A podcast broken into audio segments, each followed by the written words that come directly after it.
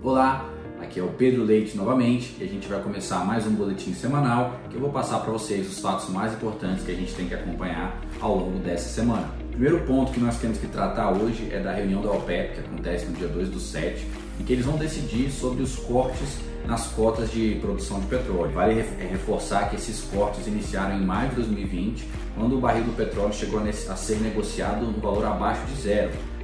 no momento que a gente estava vivendo e agora esses cortes estão se reduzindo e a gente vai entender porque o valor da commodity impacta muito mais nós aqui no Brasil por termos uma moeda um pouco mais fraca que a dos países envolvidos então um valor de oscilação tanto no preço para cima quanto para baixo impacta muito mais os resultados dessa commodity aqui no Brasil. O segundo ponto que nós vamos tratar hoje é sobre payroll americano, que é o relatório de emprego por lá, e sobre o Fed, que é os pronunciamentos do Banco Central americano. Em relação ao relatório de emprego, a gente tem uma expectativa de queda no desemprego ah, americano, que hoje está em 5,8%. Vale lembrar que chegou a níveis de 14% no auge da crise do ano passado. E em relação ao Fed, é, eles se pronunciaram também que aceitam é, um pouquinho mais de inflação, como a gente já está vendo, a expectativa de inflação lá está aumentando bastante. O que, que impacta a inflação alta lá? Né? expectativa de aumento da curva de juros nos Estados Unidos e, consequentemente, ao longo do mundo todo, os juros vão ter que subir. Mas o Fed se pronunciou que aceita um pouquinho mais de inflação agora para que isso possa atingir em contrapartida né, pleno emprego lá nos Estados Unidos e que eles possam se consolidar como principal força de recuperação econômica agora no cenário pós-crise. Um outro ponto também é que eles é, entendem, o Fed entende que essa inflação alta é levemente temporária, mas que isso com certeza é, vai, vai favorecer com que eles se distanciem nesse, nessa retomada econômica frente aos outros países do globo. Nosso terceiro ponto tratado hoje foi um ponto que causou muita repercussão aí no mercado financeiro, no nosso noticiário ao longo dessa semana, que foi a proposta de reforma tributária.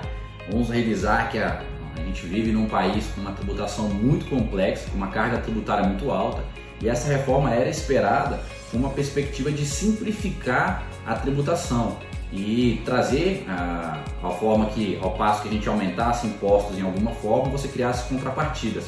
mas a percepção que o mercado teve dessa reforma foi que foi uma reforma muito mal feita. Esse texto inicial está realmente muito mal feito. É, o que vai impactar no mercado financeiro é que tem uma proposta de reduzir de forma gradativa o imposto de renda de pessoa jurídica para as grandes empresas, mas vai em contrapartida também aumentar, vai criar na verdade, né, o imposto sobre dividendos que não são tributados até agora aqui no Brasil, vão criar faixas de isenção para as empresas micro e pequenas empresas, até 20 mil reais, mas, por exemplo, as pessoas físicas que investem na bolsa, é, como são empresas de grande porte, você não teria essa isenção até 20 mil reais. Você eliminaria a possibilidade de, de mecanismos como juros sobre capital próprio, incidiria a tributação sobre uh, o rendimento dos fundos imobiliários e até alguns pontos específicos que antes eram, digamos, intocáveis, como os fundos exclusivos, como algumas estruturas de investimento no exterior, alguns benefícios de isenção de tributação lá, empresas offshore,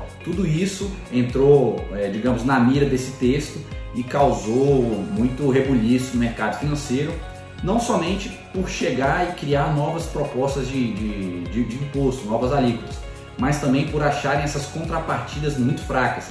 um exemplo é a isenção do imposto de renda de pessoa física, que hoje é até R$ 1.903 e a faixa de isenção nova agora seria até R$ 2.500. Está bem longe de acompanhar a inflação acumulada nesse período, então realmente é, não demonstrou confiança pelos cálculos apresentados. Vale reforçar que essa reforma, para ser primeiro aprovada, vai passar por muitas alterações nesse texto. Vão ter, vai ter um processo ainda de, de aprovação bem extenso então, a gente não precisa se preocupar agora, mas estamos atentos às novidades que venham surgir sobre esse tema. E esse foi mais um boletim semanal. Eu quero te convidar a nos acompanhar nas nossas redes sociais, no nosso Instagram, no nosso blog do site, em que a gente tem conteúdos como esse de forma um pouco mais aprofundada. Um grande abraço, nos vemos na semana que vem.